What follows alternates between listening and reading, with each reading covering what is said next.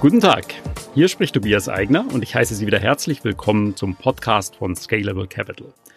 In der heutigen Folge wollen wir das globale Wirtschaftsgeschehen beleuchten. Wir wollen darüber sprechen, was der Handelskonflikt noch bringt und wie es um die deutsche Wirtschaft bestellt ist und ob zum Beispiel die steigende Verschuldung weltweit irgendwann zu einer Systemkrise führt. Bei mir ist ein Gesprächspartner, der dieses Wirtschaftsgeschehen genau analysiert. Er heißt Martin Lück und ist Leiter der Kapitalmarktstrategie beim weltgrößten Vermögensverwalter BlackRock. Hallo, Herr Dr. Lück, schön, dass Sie hier sind. Hallo, Herr Eigner, grüße Sie. Herr Dr. Lück, die Weltwirtschaft hat ja anscheinend doch wieder die Kurve gekriegt. Vor kurzem ging noch die Angst vor einer Rezession um in den USA und in Europa. Doch seit die Notenbanken gegensteuern, einerseits verbal, andererseits auch wirklich mit neuen Geldspritzen, nehmen die Konjunktursorgen wieder abspürbar. Ist denn die Gefahr einer Rezession jetzt vom Tisch, zumindest fürs kommende Jahr? Also wir haben äh, nicht mit einer Rezession gerechnet, auch äh, als es deutlich schlechter um die volkswirtschaftlichen Indikatoren stand. Der Grund war, dass eigentlich kaum Überhitzungssignale da waren. Normalerweise würde man sagen, man hat sehr angespannte Kapazitätsauslastung, wenn äh, wirklich eine Rezession droht. Und das ist eigentlich nicht der Fall gewesen. Das heißt, mit anderen Worten, wir haben eher geglaubt an einen Abschwung, an eine Abkühlung des Wachstums, wahrscheinlich auch etwas unter das sogenannte Wachstumspotenzial, also den langfristigen Wachstumspfad der Volkswirtschaften, aber eben nicht dieses typische Abstürzen in die Rezession. Und insofern überrascht uns jetzt die aktuelle Stabilisierung der volkswirtschaftlichen Daten auch nicht so sehr. Die schlechte Nachricht ist, wenn man so will, dass wenn es nicht weit nach unten gegangen ist, dann geht es jetzt auch nicht so wahnsinnig weit wieder nach oben. Aber das Ganze wird so ein bisschen robuster, stabilisiert sich wieder etwas. Und das ist eigentlich auch das, was an den Finanzmärkten so ein bisschen das Vertrauen zurückbringt aktuell. Hm. Viel wird ja nächstes Jahr davon abhängen, ob sich der Handelskonflikt und wie er sich entwickelt, ob er wieder eskaliert oder nicht. Wir haben ja nächstes Jahr auch Wahlen in den USA und da ist ja die Frage, wie muss sich denn Donald Trump jetzt in diesem Handelskonflikt positionieren? Muss er einerseits jetzt einen Deal liefern um nur ja keine neuen Konjunktursorgen aufkommen zu lassen, die ihm vielleicht den Wahlsieg kosten könnten? Oder muss er auf der anderen Seite wieder richtig poltern und gegenhalten gegen China, damit er seine Fangemeinde bei Laune hält und dieses America First in, ins Zentrum stellt? Ich glaube, es ist eher Ersteres. Ich glaube, er wird eher den Deal präsentieren wollen. Ähm, er hat ja vor vier Jahren in der Wahlkampagne sehr deutlich auch gesagt, er will einen besseren Deal für Amerika, Make America Great Again und er will äh, diese diese äh, dieses Versprechen auch erfüllen. Er ist jemand, der auch schon in den Midterm-Wahlen 2018 mit dem Slogan aufgetreten ist: Promises kept. Ja, ich habe meine Versprechen gehalten. Und das ist das, was er auf jeden Fall auch seinen Wählern zeigen will, vor allen Dingen seiner Wählerbasis, diesen geschätzt 30 bis 35 Prozent Hardcore-Trump-Wählern, die ihn praktisch wählen, egal was er macht und wie schlimm er auch immer auftritt. Und dazu kommt eine zweite Komponente, nämlich dass so langsam Druck entsteht auf die US-Konsumenten selbst, denn die Importzölle aus China verursachen natürlich höhere Importpreise in Amerika und die werden hauptsächlich weitergegeben an die US-Konsumenten. Das heißt, die werden das in ihrer Tasche spüren. Und wenn sie merken, dass Trumps Politik sich eventuell sogar gegen ihre Interessen richtet. Das sind ja häufig Haushalte, die nicht unbedingt übermäßig hohe Einkommen haben oder in den höheren Vermögenskategorien unterwegs sind, sondern eher mittel- bis unter, unterdurchschnittliche Verdiener. Und die merken das, ob ihnen plötzlich äh, im Jahr ein paar hundert, vielleicht sogar mal tausend Dollar fehlen, dann wird sich diese, dann wird sich ihre, ihre Wahlhaltung eventuell sogar gegen den Präsidenten richten. Das heißt, er ist da ein bisschen unter Zeitdruck. Und deshalb glauben wir, dass er eher an einem schnelleren Deal interessiert ist und den auch über die nächsten Monate so schnell wie möglich in trockene Tücher bringen wird. Jedenfalls, wenn es um dieses Phase 1 Agreement geht. Das ist also praktisch die erste Stufe der Handelseinigung mit China. Für die Weltwirtschaft werden das ja eher gute Nachrichten. Ja. Glauben Sie, dass Trump auch die US-Wirtschaft nochmal mit Wahlgeschenken befeuern wird, dass er die Schatulle nochmal aufmacht und was rauszaubert? Ja, das würde er wahrscheinlich gerne. Das Problem ist nur, dass natürlich jetzt das Repräsentantenhaus, ähm, also das Parlament, äh, eine andere Mehrheit hat. Da sind jetzt die Demokraten am Ruder. Und die werden natürlich einen Teufel tun. Die werden jetzt nicht dem Präsidenten im Wahljahr äh, zu Geschenken verhelfen, die ihm dann die Wiederwahl sichern könnten. Also die Demokraten würden wahrscheinlich äh, erhöhten Ausgaben, Staatsausgaben überhaupt nur zustimmen, wenn da deutlich ihre eigene Handschrift erkennbar ist. Wenn sie jetzt zum Beispiel im Bereich Medicare oder im Bereich überhaupt soziale Ausgaben ähm, da etwas, etwas auf, ins Werk gesetzt würde, was tatsächlich demokratische Handschrift trägt. Mhm. Das wiederum ist nicht im Interesse der Republikaner. Das ist nicht im Interesse von Trump selbst, weil er will das natürlich dann für sich vereinnahmen. Das heißt, das ist so eine Situation gegenseitiger Blockade. Der eine will was, aber der andere ist nur bereit, es ihm zuzugestehen, wenn er selbst einen Vorteil daraus zieht. Und in dieser Situation glaube ich nicht, dass es nochmal einen erheblichen zusätzlichen Stimulus gibt in den Vereinigten Staaten von zusätzlichen Staatsausgaben, also praktisch Wahlgeschenken, die Trump verteilen könnte. Mhm. Es ist, glaube ich, nicht zielführend, darüber zu diskutieren, wer die Wahl gewinnen wird. Aber nehmen wir mal an, Trump ist, wird 2020 nicht mehr Präsident sein. Sei es durch ein Amtsenthebungsverfahren oder sei es dadurch, dass er nicht mehr gewählt wird. Wäre das für die Weltwirtschaft eine gute Nachricht oder eher eine schlechte? Es wäre vielleicht eine nicht so gute Nachricht, wie viele glauben, weil das Thema, nennen wir es mal, Rückentwicklung des Welthandels oder Rückentwicklung der Globalisierung oder vielleicht äh, Entwicklung hin zu mehr Protektionismus, das hat nicht nur mit Trump zu tun. Wir haben diese, diesen Gipfel in der Globalisierung, äh, immer mehr Freihandel in der Welt, den haben wir eigentlich schon 2011 gesehen. Das zeigen verschiedene Maß, äh, Maße, die man dafür verwenden kann, die Globalisierung zu messen.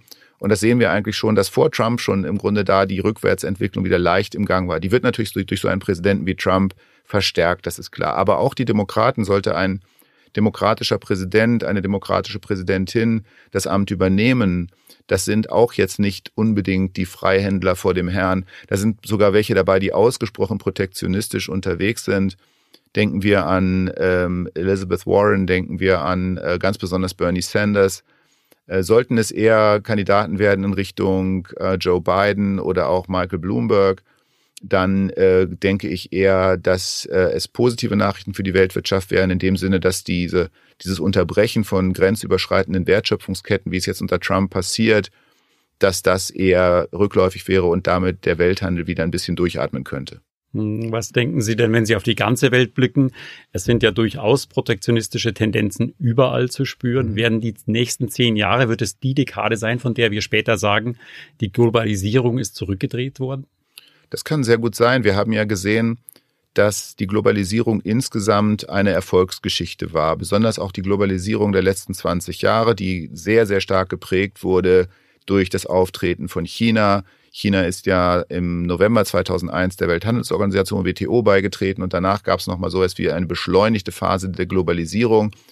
Und unterm Strich hat diese Globalisierung Hunderte von Millionen Menschen aus der Armut geholt, hat Wohlstand geschaffen, vor allen Dingen in den Schwellenländern hat aber auch, und das ist die negative Seite, dazu geführt, dass gerade in Industrieländern die Verteilungseffekte unglaublich ungleich waren. Das heißt, da gab es nicht genug Regulierung, da hat man nicht genug aufgepasst, dass alle davon gleichermaßen profitieren können. Und dann gab es eben welche, die bei diesem Globalisierungsprozess abgehängt wurden, die eben, obwohl die ganze Welt reicher geworden ist, am Rand gestanden haben und zuschauen mussten und selber nicht davon profitieren konnten. Genau diese Entwicklung, diese Ungleichheit, diese Ungerechtigkeit, wenn man so will, hat den Populismus in den Industrieländern produziert und gefördert. Und jetzt fällt er uns auf die Füße. Das heißt, insofern ähm, kann es sehr gut sein, weil die Leute, die im Grunde sich auf diese politische Message draufgesetzt haben, sind genau die, die jetzt an der Spitze von Staaten stehen wie Großbritannien oder auch eben den Vereinigten Staaten und andere Länder genauso, die eine Renationalisierung, den Blick nach innen äh, bevorzugen. Und insofern können wir, kann es durchaus sein, dass wir in der Rückbetrachtung irgendwann mal feststellen, ja, das waren die Jahre, in denen die äh, Vorteile der Globalisierung in Nachteile umgeschlagen sind, in der Weise, dass wir tatsächlich eine Abkehr vom freien Welthandel gesehen haben. Nun ist der Handelsstreit zwischen den USA und China ja nicht ein Streit um ein paar Zölle, sondern hier geht es letztendlich um die führende Wirtschaftsmacht der Welt. Und da sind sich Republikaner und Demokrat äh, zur Abwechslung mal völlig einig, dass sie die natürlich nicht an China abgeben wollen. Das heißt, der Streit wird uns doch begleiten über die nächsten fünf oder zehn Jahre, ganz egal, wer da Präsident wird in den USA, oder? Ja, absolut. Also wir haben ja auch gesehen, das fand ich ganz bemerkenswert. Wir haben die ganze Zeit immer nur geredet von Handelskrieg. Das wurde immer mit dieser Rhetorik, mit diesem Wort belegt, Handelskrieg. Und dann hieß es immer, gibt es dafür eine Lösung? Und plötzlich in den letzten Monaten taucht plötzlich dieser Begriff Phase 1 Abkommen auf. Das heißt, wir kriegen jetzt plötzlich alle so langsam beigebracht, es geht nur um eine Phase 1, es geht im Prinzip nur ein Kratzen an, um ein Kratzen an der Oberfläche, um eine äh, nennen wir es mal, ganz oberflächliche Lösung für so ein Thema wie Zölle, die dann vielleicht wieder zum Teil abgebaut werden. Vielleicht gibt es eine chinesische Verpflichtung, mehr amerikanische Güter zu kaufen. Und vielleicht gibt es auch noch eine chinesische Verpflichtung, geistiges Eigentum besser zu schützen. Aber dann ist es das auch ziemlich, ziemlich bald gewesen. Aber natürlich haben Sie recht, darum geht es eigentlich nicht. Worum es hier geht, ist, den, ist wirklich tatsächlich, dass China aufschließt zur bisherigen Führungsmacht in der Welt, Amerika.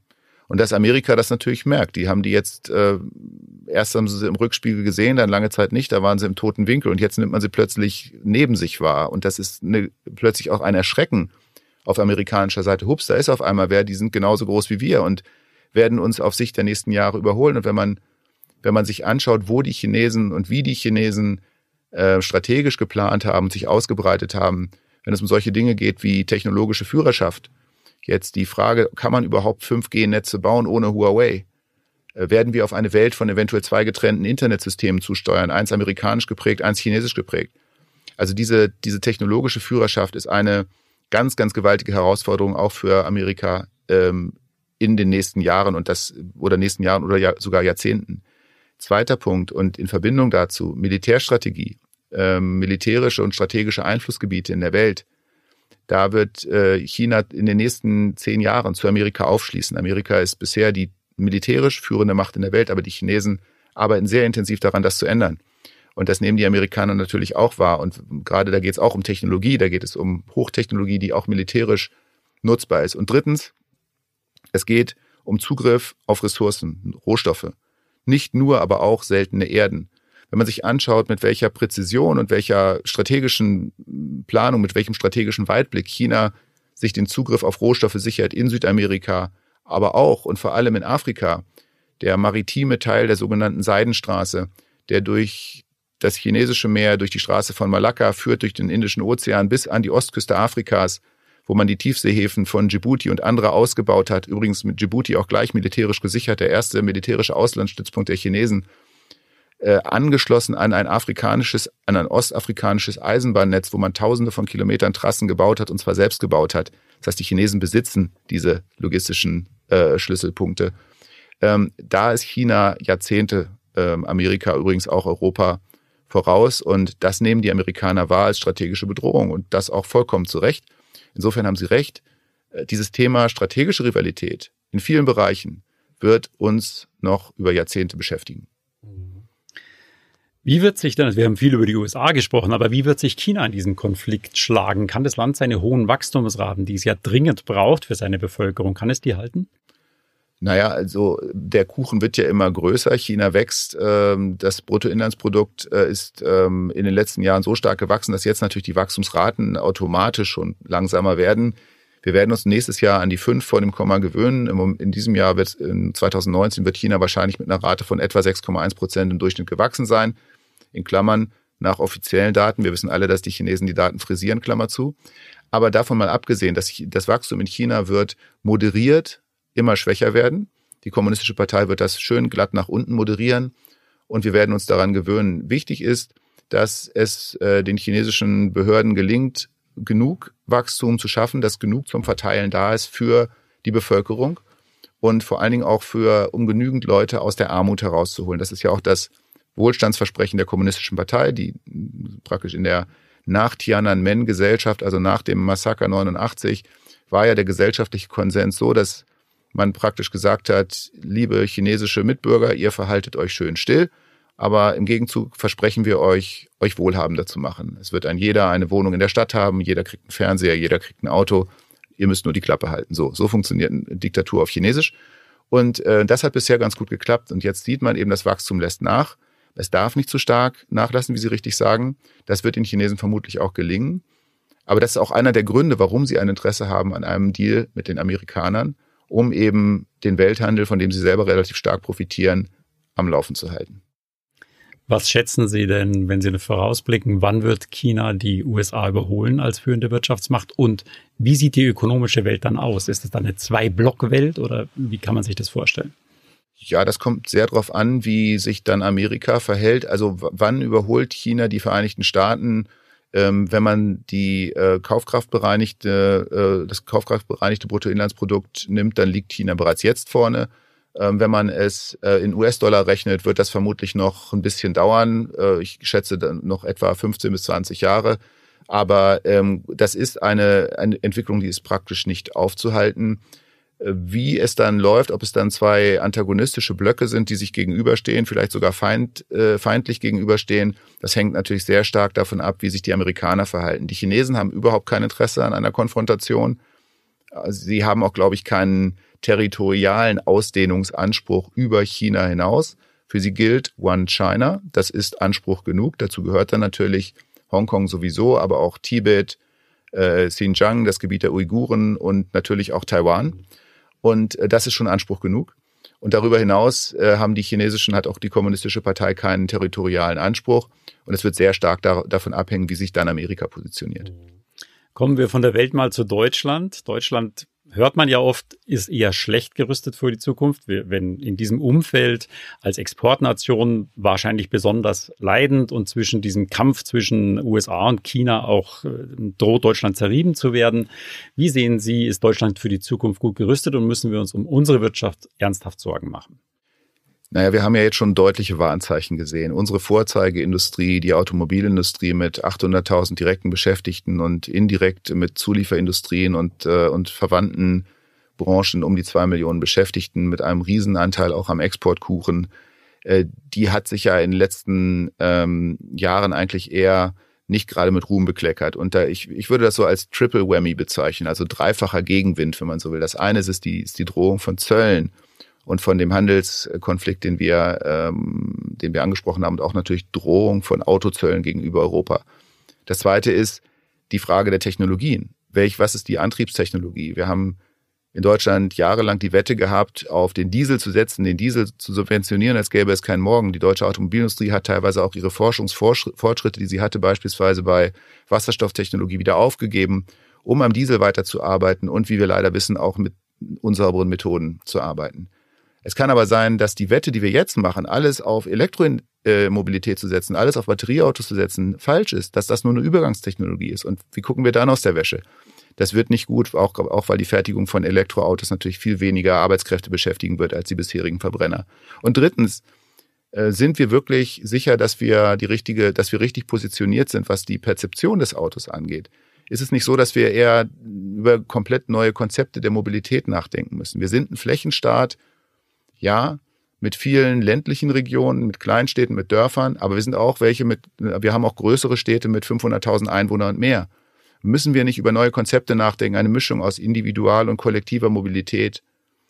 Ändert sich die Perzeption des Autos nicht so fundamental, dass wir über ganz neue Wege nachdenken, Sharing Economy äh, und dergleichen mehr?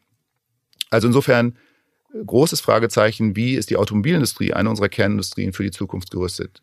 Ich habe jetzt noch nicht gesprochen von anderen Herausforderungen, wie die Klimawende, die Energiewende, die wir eingeleitet haben, die großen klimatischen Herausforderungen. Wir sind 2011 aus der Atomenergie ausgestiegen. Wir haben uns committed, zwei, bis 2038 aus der Kohle auszusteigen.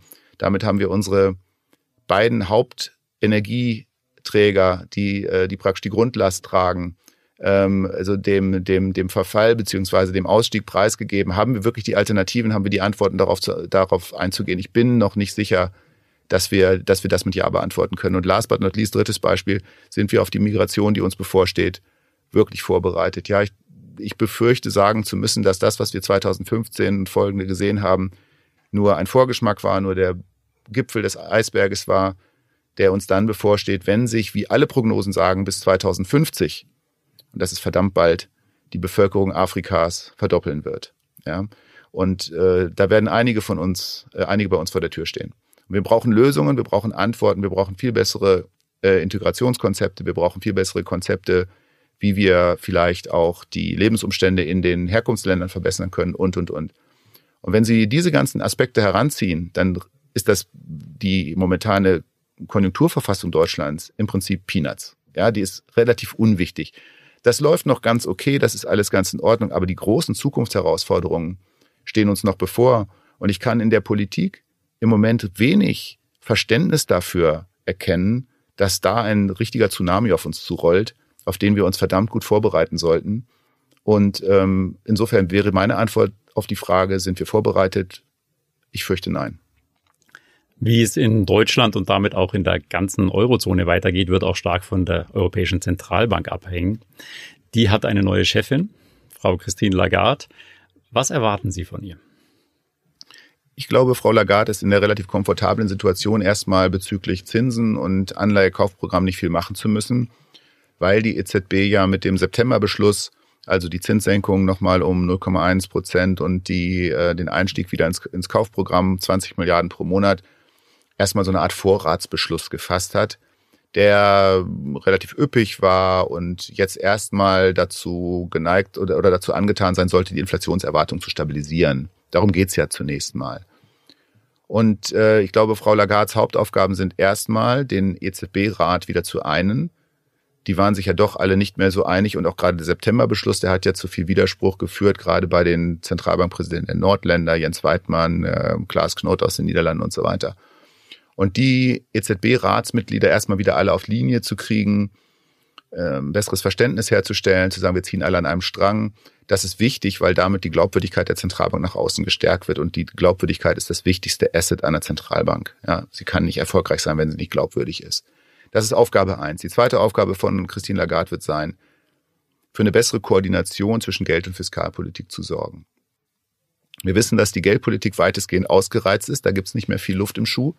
Die Fiskalpolitik hat auch nicht so wahnsinnig viel Feuerkraft, weil die Durchschnittsverschuldung der Eurozone bei 85 Prozent des Bruttoinlandsprodukts liegt. Zur Erinnerung, Maastricht-Limit liegt bei 60 Prozent. Das heißt, da ist auch nicht mehr viel, viel Möglichkeit, beziehungsweise nur wenige Länder haben überhaupt fiskalischen Spielraum. Das heißt, umso wichtiger ist es, Geld- und Fiskalpolitik zu koordinieren, um die Gesamtwirkung möglichst effizient zu machen. Und da ist Frau Lagarde genau die richtige Person dafür, weil sie sehr überzeugend rüberkommt, weil sie eine sehr gewinnende Persönlichkeit hat, weil sie eine Brückenbauerin ist, weil sie kommunikativ sehr stark ist. Auch weil sie aus der Politik und kommt. Weil, ganz genau, ne? ja, ja, ganz genau, das ist der Punkt. Es wird ihr oft vorgeworfen, sie ist keine Volkswirtin. Draghi ist ein MIT-promovierter Volkswirt, ja, der kann in der Champions League der Volkswirte mitspielen. Das kann Lagarde nicht. Muss sie aber auch gar nicht. Sie hat einen Top-Volkswirt äh, an ihrer Seite, Philip Lane. Ähm, und ansonsten ist sie hauptsächlich für diese politische Komponente zuständig. Und mit ihrer Erfahrung als ehemalige französische Finanzministerin und vor allen Dingen auch mit ihrer Erfahrung als, ähm, als IMF, also Internationaler Währungsfonds, Direktorin für acht Jahre, da hat sie sehr viel Brücken gebaut, sehr viel Koordination betrieben. Das kann sie gut. Da ist sie genau die richtige Person dafür. Und deshalb bin ich relativ optimistisch, dass ihr das ganz gut gelingt. Das heißt aber auch keine Änderung in der Politik an sich, in der Geldpolitik wahrscheinlich? Das ist so. Ähm, ich glaube, man würde, man würde jeden einfach nur enttäuschen, wenn man jetzt sagen würde, die, die Zentralbank wird bald die Zinsen erhöhen. Das ist Quatsch, das wird nicht passieren. Diese, so ehrlich muss man sein. Dieser Zug ist abgefahren, dass die EZB bald die Zinsen wieder erhöht. Das hat auch der Markt übrigens komplett ausgepreist, nachdem die EZB sich äh, seit Anfang des Jahres doch so markant gedreht hat und jetzt die, Zins, die Geldpolitik und die nochmal gelockert hat, das Anleihekaufprogramm wieder aufgelegt hat. Da wissen wir alle, die EZB ist auf Jahre in diesem Lockerungsmodus unterwegs und die Zinsen werden auf Sicht nicht steigen. Das, äh, da beißt die Maus keinen Faden ab. Da müssen sich auch alle Anleger äh, dran gewöhnen an diese un, unbequeme Wahrheit. Und damit sind wir natürlich beim deutschen Sparer. Ähm, der Monatsbericht der Bundesbank hat gezeigt, dass schon ein rund ein Viertel der befragten Banken Strafzinsen auf die Konten äh, anwenden und teils auch schon ab dem ersten Euro, nicht erst ab großen Summen. Ist es was, worauf sich der deutsche Sparer in großer Fläche einstellen muss, dass Geld, was einfach rumliegt, negativ bezinst wird? Ich fürchte ja, weil die Banken natürlich auch mit dem Rücken zur Wand stehen und sie müssen natürlich auch sehen, dass sie irgendwie das Ganze in Gebühren oder ähnlichem verstecken, dann aber praktisch bei Nullzinsen auf Einlagen bleiben oder sie machen es frei heraus und sagen, wir müssen bei der EZB Strafzinsen zahlen, dann geben wir die auch an unsere Einleger weiter. Die Konsequenz muss halt sein, nicht das Klagelied anzustimmen, dass da so viele tun, die EZB klaut mir meine Zinsen, dazu muss man auch sagen, dass die EZB ja letzten Endes nur etwas nachvollzieht, was der Markt ohnehin vorgibt. Ja, die, die niedrigen Zinsen sind ja letzten Endes nicht eine Konsequenz der EZB-Politik, sondern sie sind eine Konsequenz von zu viel Angebot und zu wenig Nachfrage nach globalem Kapital. Dass die EZB dann die, und die andere Zentralbanken die Zinsen in den negativen Bereich senken, ist eine Politikmaßnahme, die kann man kritisch sehen, tue ich auch. Äh, nichtsdestotrotz, die Zinsen, ob jetzt Nullzinsen oder Minuszinsen, ist schon fast dem Sparer schon fast egal. Wenn man aber bei dieser Politik, dieser Null- oder Niedrigzins- oder Negativzinspolitik nicht zu den Verlierern gehören möchte, dann muss man doch im Grunde die Konsequenz für sein eigenes Anlageverhalten ziehen. Statt zu lamentieren, sollte man doch besser sagen, gut, dann muss ich anders anlegen. Es gibt ja Möglichkeiten, diesem ähm, negativen Zinsumfeld zu entgehen als Sparer. Aber die Konsequenz ist eindeutig, man sollte sich anpassen in seinem Anlageverhalten. Denn äh, sich darüber zu beschweren, wird nichts an der Realität ändern. Also zum Beispiel mehr in Aktien investieren.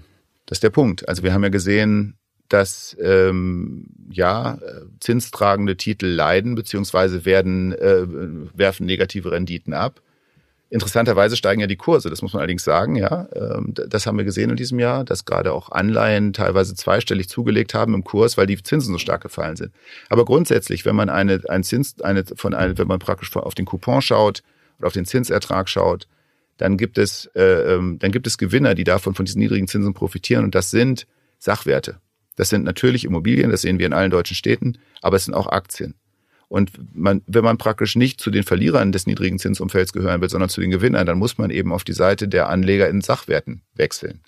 Und wenn man vielleicht nicht in Immobilien investieren kann oder will, dann sollte man zumindest in Aktien investiert sein. Hm. Was wir aber sehen, ist eine immer stärkere Verschuldung der Welt. Also wenn man private ähm, äh, Unternehmen und Staaten zusammennimmt, liegen wir bei rund 250 Billionen Dollar jetzt weltweit. Das ist eine Verdreifachung seit dem Jahrtausend, seit der Jahrtausendwende ungefähr. Da stellt sich ja schon die Frage, auch getrieben natürlich durch die niedrigen Zinsen, führt das irgendwann zu einer Systemkrise? Oder kann das Ganze auch gut ausgehen? Was schätzen Sie? Na, ich glaube, dass der Versuch, das Ganze irgendwie gut ausgehen zu lassen, im Moment mit Hochdruck läuft. Und dieser Versuch ist natürlich ähm, auf Gedeih und Verderb damit verbunden, ob es gelingt, Inflation wieder zu erzeugen. Weil eine Welt, die immer stärker auf Verschuldung gebaut ist, im Grunde darauf gebaut ist, dass der Schuldner seine Schulden irgendwann mit billigerem Geld zurückzahlen kann. Wenn wir immer stärkere Verschuldung haben und der Schuldner muss im Grunde vielleicht sogar mit teurerem Geld, also in einer deflationären Welt wäre das der Fall, mit teurerem Geld seine Schulden zurückzahlen, dann ist er tot. Das ist also, der wird irgendwann aufhören, den Stein den Berg raufzurollen sozusagen. Das heißt, das ganze Konzept, das ganze Wirtschaftssystem ist nicht darauf ausgelegt, auf eine Konstellation, wie wir sie gerade haben. Weil wenn die Zentralbanken nicht mehr feuern können aus allen Rohren, weil ihnen die Mittel ausgehen, oder wenn die Staaten nicht mehr äh, zusätzliche äh, Unterstützungsmaßnahmen tätigen können. Und wir fallen wirklich in so etwas wie ein Japan-Szenario. Es ist wunderbar, genau die Situation ist in Japan zu sehen. Mit vielen, vielen disinflationären Effekten, die also eher in Richtung Deflation als Richtung Inflation laufen. Dann kann das tatsächlich irgendwann zu dieser Systemkrise kommen. Und die wird dann wahrscheinlich gelöst durch eine Art ähm, ja, äh, Reset, wo wir dann ähm, das Währungssystem komplett in Frage stellen müssen, wo es dann wahrscheinlich auch äh, Schuldenschnitte geben wird und wo es Neudefinition von, äh, von Verschuldungslevels geben wird, Neudefinition von Währungen vermutlich. Wer weiß, was dann ist. Das, ich glaube, dass es noch einige Jahre von heute ist und dass dieser jetzige Versuch noch einige Jahre weiterlaufen wird. Und vielleicht ist es dann so weit, dass wir dann wirklich in die Richtung von Kryptowährungen gehen oder ähnlichem mehr, dass dann eine neue praktische Verankerung des, also viele reden ja von Krypto auch als dem neuen Goldstandard, und es dann eben dieses, diese, diese Notenbankfinanzierung äh, oder und auch Banken, wie ich es vorher geschildert habe, die, die, die multiple Geldschöpfung des Bankensystems in der Form nicht mehr geben wird. Wie gesagt, das wäre dann die Ultima Ratio, das wäre die Konsequenz, wenn man das Ganze wirklich zu Ende denkt. Aber nochmal, ich glaube, das ist noch einige Jahre von heute. Das heißt aber eigentlich, so verhasste Inflation müssen wir uns wünschen, damit es gut ausgeht. Müssen wir. Ähm, das ist definitiv so. Inflation ist ja auch eine Art Schmierstoff und ähm, die Zentralbanken haben aus den Erfahrungen der 80er Jahre gelernt. Wir hatten in den 70er Jahren teilweise hohe Inflation bis in die 80er Jahre hinein. Die Zentralbanken haben dann gelernt, wie man diese Inflation zerstört, nämlich indem man schlicht und ergreifend das Wachstum ähm, einbremst und, äh, und zerstört. Ja, wenn man das Wachstum zerstört, dann geht die Arbeitslosigkeit hoch, die Löhne fallen und die Inflation ist aus dem System beseitigt. Was Zentralbanken bis heute nicht wissen, ist, wie man zu niedrige Inflation bekämpft. Und dieses Experiment macht die Bank of Japan seit 30 Jahren mit sehr durchwachsenem Erfolg. Und insofern ist das eine Warnung, dass wir, wir sind noch auf einer früheren Stufe als Japan heute. Aber wir, wir machen schon jetzt eine große Zahl der Fehler, die die Japaner in den vergangenen Jahrzehnten gemacht haben, fast eins zu eins nach. Und insofern ähm, ist, ist das so, dass diese, dieses ganze System für mehr Inflation gemacht ist und die sollten wir uns auch wünschen. Im Moment ist die Inflation mit ein Prozent im Euroraum ja noch gar nicht so bedrohlich niedrig. Aber wir müssen auch sagen, die Zentralbank fährt noch Vollgas. Wo, wenn die Inflation im Moment ein Prozent ist bei einer äh, Zentralbank, die voll auf dem Gaspedal steht, wo bitteschön sollte die Inflation sein, wenn die Zentralbank irgendwann mal wieder normalisiert? Die ist dann wahrscheinlich unter Null. Sie haben schon von alternativen Währungen gesprochen. Zum Abschluss vielleicht noch, als wir uns vor einem Jahr getroffen haben, haben Sie gesagt, dass wir in zehn Jahren noch mit dem Euro zahlen. Die Chancen schätzen Sie auf ungefähr 70 zu 30 ein. Gibt es da eine neue Einschätzung in der Richtung oder ähm, sind Sie noch bei dem Kräfteverhältnis? Ja, ich könnte jetzt ja, ich könnte jetzt ja so ein bisschen die Memme spielen und hier Rückzugsgefechte führen und sagen, es ist jetzt ein bisschen wahrscheinlicher, äh, ein bisschen unwahrscheinlicher geworden oder die Wahrscheinlichkeit ist kleiner geworden. Würde ich aber nicht machen. Ich würde sagen, die Wahrscheinlichkeit ist nach wie vor weit, weit überwiegend, dass wir auch in zehn Jahren noch mit dem Euro bezahlen. Ich glaube, der Euro zwingt uns alle zu Opfern und auch zu einem gewissen Umdenken. Aber am Ende des Tages ist er ein Schritt in die europäische Integration, den man unter vielen Aspekten sehen kann. Ich selbst sehe ihn auch sehr kritisch. Ich habe auch zu der Zeit, bevor der Euro eingeführt wurde, noch in so im, im universitären Umfeld Papers geschrieben und gesagt, ups, das ist aber eine Wette, die hier gemacht wird, die kann auch schief gehen. Und ähm, ja, es ist, es ist sehr ambitioniert, es fordert der Politik und den beteiligten Ländern noch sehr viel ab, den Bevölkerungen sehr viel ab. Aber ich glaube, am Ende des Tages ist die europäische Integration eine Gewinnergeschichte. Und dieses, äh, diese, diesen Weg, den die Integration über den Euro, über die Währung jetzt vorgezeichnet hat, den sollten wir jetzt konsequent weitergehen. Vielen Dank für diese spannenden Einsichten, Herr Dr. Löck. Ich hoffe, wir haben in einem Jahr oder so mal wieder die Gelegenheit, uns über die spannende Welt hier auszutauschen. Da freue ich mich jetzt schon drauf. Vielen Dank. Dann bleibt mir noch unseren Zuhörern zu danken. Schön, dass Sie heute wieder dabei waren. Ich wünsche Ihnen alles Gute und hoffentlich bis zur nächsten Folge des Scalable Capital Podcast.